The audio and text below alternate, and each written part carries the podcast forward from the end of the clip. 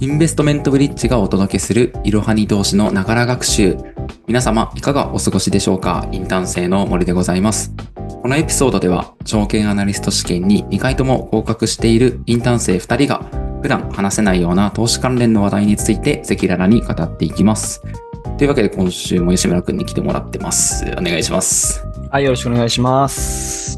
えっ、と、今週も、まあ、割といろいろあったと思うんですけど、まあ、個人的には、まあ、テスラの決算が出たりとか、あとは、まあ、前回もちょろっと話したんだけど、まあ、インフレ関連で言うと、まあ、中古住宅販売の指標が出て、まあ、8ヶ月連続で低下してるってことで、ここもインフレ低下のあれにはなるかなと思ってるのと、あと、為替介入が頻発してるのとかがあるかなと思うんだけど、なんか気になるやつある？そうだね。俺的には、まあ、金融大手の決算が出揃ったっていうのと、やっぱり為替介入っていうのが大きかったなっていうふうに思ってて、で、今回のケースだと、まあ、10月の21日に、えっと、151円後半ぐらいになった時に為替介入がバッと入って、まあ、今の現状だと、ま過去最大の5.5兆円規模じゃないかって言われていると思うけど、そこからちょうど24日の月曜日の朝にも150円付近149円70銭ぐらいで、またガッと4円ぐらい下がって、また介入があったんじゃないかって言われてて、今見た感じ、結構日銀としては、まあ1ドル150円ぐらいがやっぱりラインというか、150円超えそうになると、まあ、介入が入るっていうのは今後もなんか続きそうなすごい匂いがしてるから、ちょっとそこを意識して、まあ株、米国株投資とか、まあそういうトレーディングとかやっていった方がいいのかなと思ってるね。結局確か日銀的には、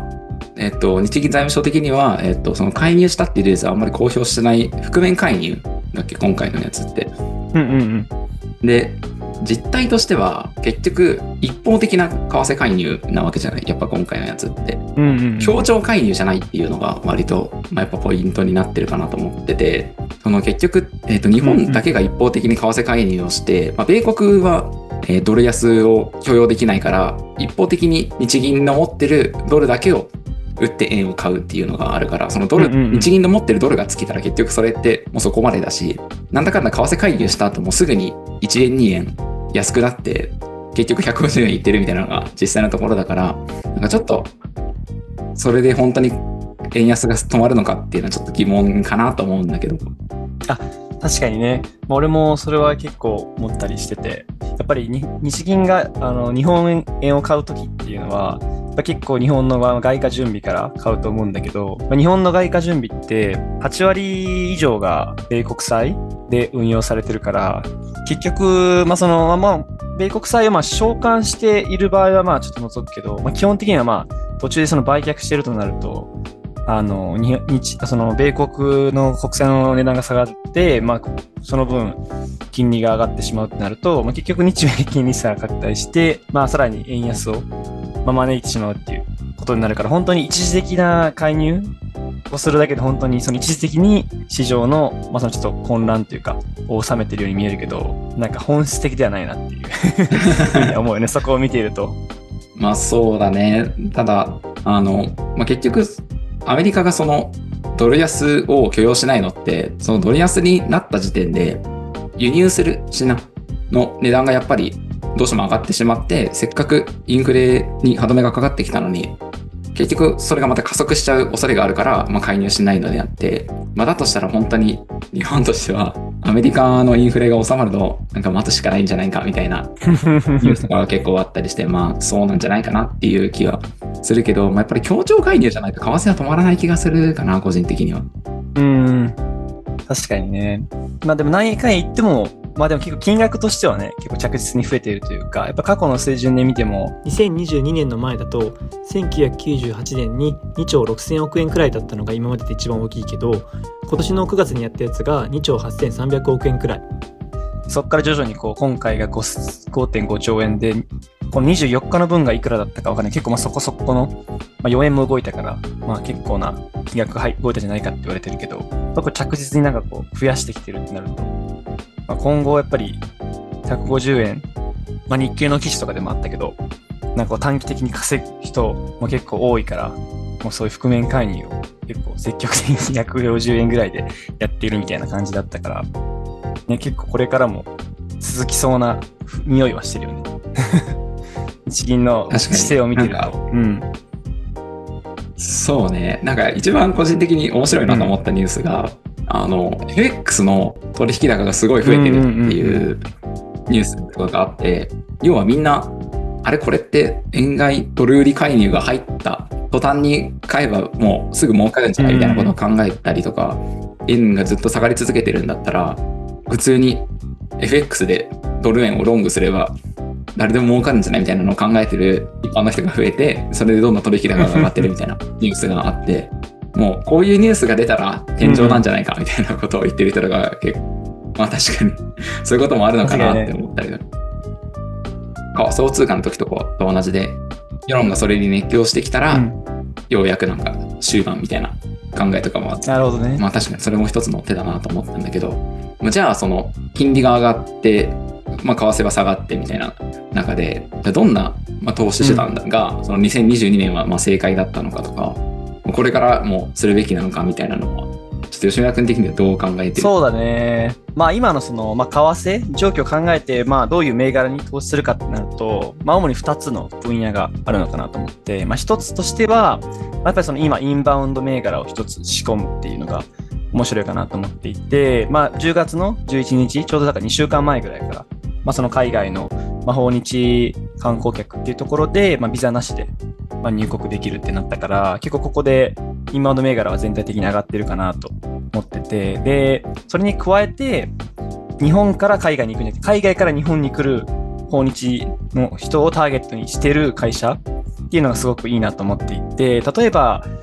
とまあ、6561の花ツアージャパン会社。この会社は韓国花ツアーサービス会社の子会社になるんだけど、もうコロナで業績が落ちてたところで、今徐々に回復してきてて、で、あのまあ、やっぱり、あのテクニカル的に見ても、今だった長期、あ、ごめん、長期じゃない、中期かな。中期の移動平均で結構反発して、こう、右肩上がりになってきてるってところと、あとは、その、時価総額も200億円ぐらいってところで、まあ、結構今後、バッと上がる可能性も秘めてる会社だなと思ってて、で、あの、やっぱり日本にじゃあそ本当に来るのかっていうところでいくと、まあもちろんこの円安環境っていうのもあるし、あと最近あ、最近なんか日本政策投資銀行がやったコロナ収束後に訪れたい国ランキングっていうのが8月にやったんだけど、その時に日本が1位になったりして。まあその理由はもちろん円安っていうのもあるんだけど、やっぱり日本の魅力っていうところで、やっぱりずっと行きたかった人っていうのはやっぱ根強いし、日本でやっぱずっと厳しかった、水際対策厳し厳しかったことも考えると、まあまだまだ成長値ありそうだなと思って、ちょっとこの会社一つ面白いかなって俺は思ってるかな。まあ、確かにあの、なんかちょっと前に訪日はやっぱ中国人がほとんどを占めてるうんうんうん。から、そういう日本の商品とかをなんか買いに来る。で、それでドラッグストアとかに、あの、日本の化粧品ってすごい中国だと人気だから、うんうんうんもう買いに来て、すごい資生堂とかが儲かるみたいな話を聞いたことあって、確かにそういうのはあるよね。で、もう一個の方はじゃあ、あ、そうだね。もう一個の方でいくと、やっぱりその日本の、まあ、製品が逆に、まあ、製品が割安になってるって考えると、まあ、その日本の製品を海外で売ってる会社、まあ、要は輸出企業っていうのがすごくいいかなと思っていて、やっぱり皆さん知ってるところだと三菱自動車とか、その自動車系は、まあ、あると思うんだけど、まあ、俺が今ちょっと注目してるのは、うん新車じゃなくて、中古車販売すごい面白いなと思ってて、その一つで9268のオプティマスグループっていう会社があるんだけど、まあ、この会社はまあ基本的にまニュージーランドで日本の中華車を売ってる会社で、まあ、海外売上比率がま96%となってて、ま、結構為替の恩恵が受けやすい企業にはなってるんだけど、で、じゃあなんで中古車本当に今売れてるのかってところでいくと、まあ実際にやっぱその今、半導体不足っていうところで、まあ徐々に供給が追いついてきてるものの、やっぱり、あのー自動車向けの半導体って結構あの最先端ではないというか、ちょっと、まあ、せ最先端ではないけど、まあ、ちょっと古いぐらいの半導体が多く使われてるから、結構間に合ってないところが多くて、買っても納車まで結構じ新車だと時間かかるから、中古車っていう選択肢が増えてて、実際にニュージーランドでの輸送台数もこの会社が、今期の、まあ、1クォーターだけど、その時に100 200%ぐらい、まあ、前年、うん。まあ、倍ぐらいに増えてて、やっぱりすごく今需要が高いんじゃないかなふうに思ってるから、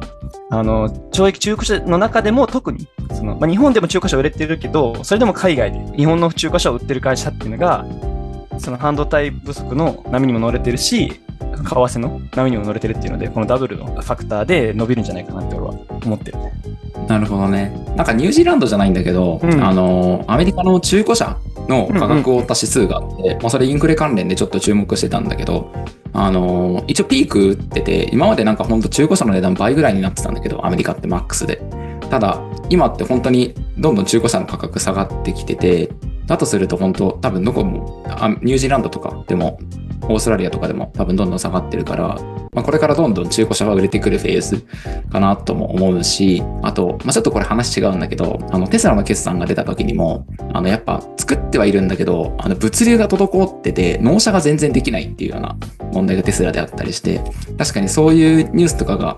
えっ、と、やっぱ一定数出るってことは、多分テスラだけじゃなくて他の、えっ、と、自動車企業とかも多分そうなってるのかなとも思うし、そうなるとやっぱ自動車の、特に中古車関連は、追い風なんじゃないかなとは思うよね。うん。そうだね。特に、まあ、ニュージーランドだけじゃなくて、例えば、まあ、ロシアとか、今ちょっとロシアに日本か、実は日本、なんかロシアの中古車市場の8割から9割ぐらいって日本車になってるぐらい、結構日本車ってロシアで、あの、人気が高いんだけど、あの今でも、えっ、と、いくらだったかな ?600 万円以上の高級自動車っていうのは、ちょっとロシア、今日本が、あの、規制がかかってて、今年の4月からあの輸出できないんだけど、なんかそれ以下はまだ禁止の、だけど対象外になってるってところで、まだまだ輸出してるから、結構ロシアっていうのも、なんか日本の、まあ、日本からま地理的にも、まあ近いっていうところで、やっぱりあの結構人気が高くなってるみたいだから、まあそういうやっぱり日本の車が人気がある。まあ結構まあ世界的に人気あると思うけど、その中で特に人気がある国とかの、まあに関わってる中古車メーカーとかちょっと面白いかなと思うね。なるほどね。じゃあ海外売上率の高い中古車メーカーとか、まあ、あとはインバウンド関連かなっていうのがその注目してる感じなんだね。そうだねなるほどね。俺ちょっとそんな感じの見方じゃなかったから、それはそれで結構面白いかなと思うね。いや、ありがとう。森くん的には今気になってる業界とか、まあ、最近、あの、結構ここちょっと今後成長しそうだな、みたいなちょっと思ってる銘柄とかあったりする？なんかね、俺の場合は銘柄じゃないんだけど、うん。まあ、商品としては、まあ、やっぱ2022年は結局はこの2つだったのかなって思うのがあって、おまあ、1つは、まあ、外から TMMF うん。で、もう一つは TMV っていう、えっ、と、これ、債券の ETF になるんだけど、うんまあこの2つかなって個人的には思ってる。で、まず、まあ、外から手 MMF っていうのは、まあ、外から手なので、まあ、ドル建て、まあ、ドル建てだよね。ドル建ての、えっ、と、例えばコマーシャルペーパーみたいな、アメリカの短期債、2年未満かな？とか、1年とかのすごい短いコマーシャルペーパーで運用されているもので、まあ、これって2022年からどうなってるかっていうと、例えば、えっと、ブラックロックの、えっと、外から手 MMF は、今だいたい利率が2.2%とか、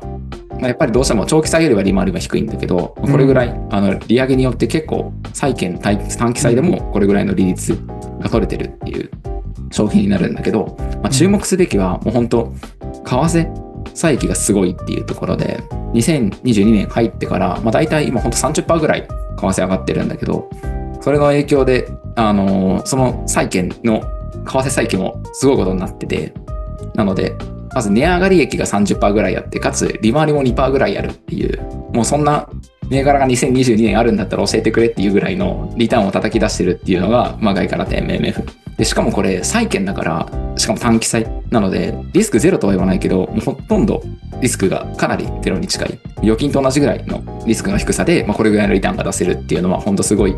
あの、今ならではの商品だなっていうふうに思ってるのが、まあこれ外から点 MMF を選んだ理由。でもう一つは、まあ、TMV っていう、これも債券の ETF なんだけど、正式名称がね、デイリー20年超米国債ベア3倍 ETF っていうやつなんだけど、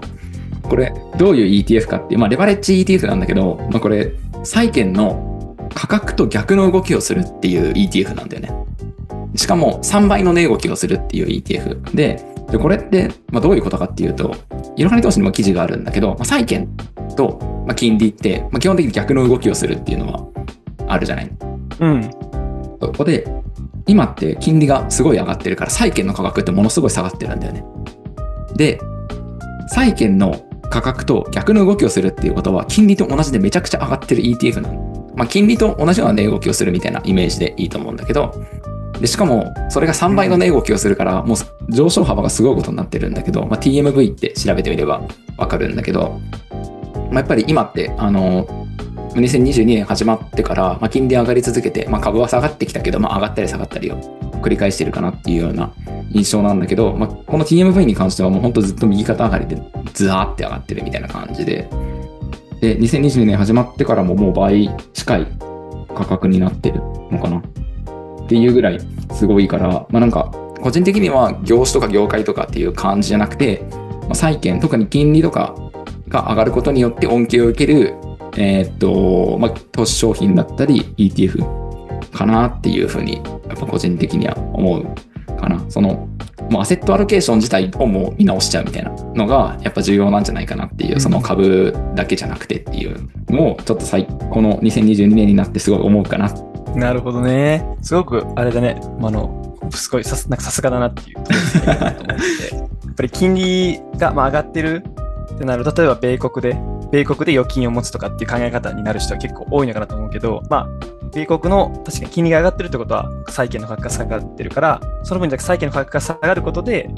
まあ儲かる。要はそのベア型、国債のベア型だったら儲かるっていうところで、この TMV の ETF、しかもこのブル、ブブルというかベアでも3倍っていうところで、俺もチャート見てたけど、この1年間で本当2倍以上、うん3倍ぐらい になってるなと。そうだね。でしかもこれを年初来でやってると、あの、為替債券も入ってくるから、これ、この年初からこれ投資してる人すごいことになってる気がするね。いやー、これはちょっと去年、あの、着目しておきたかったなっていう。いや、そうだね。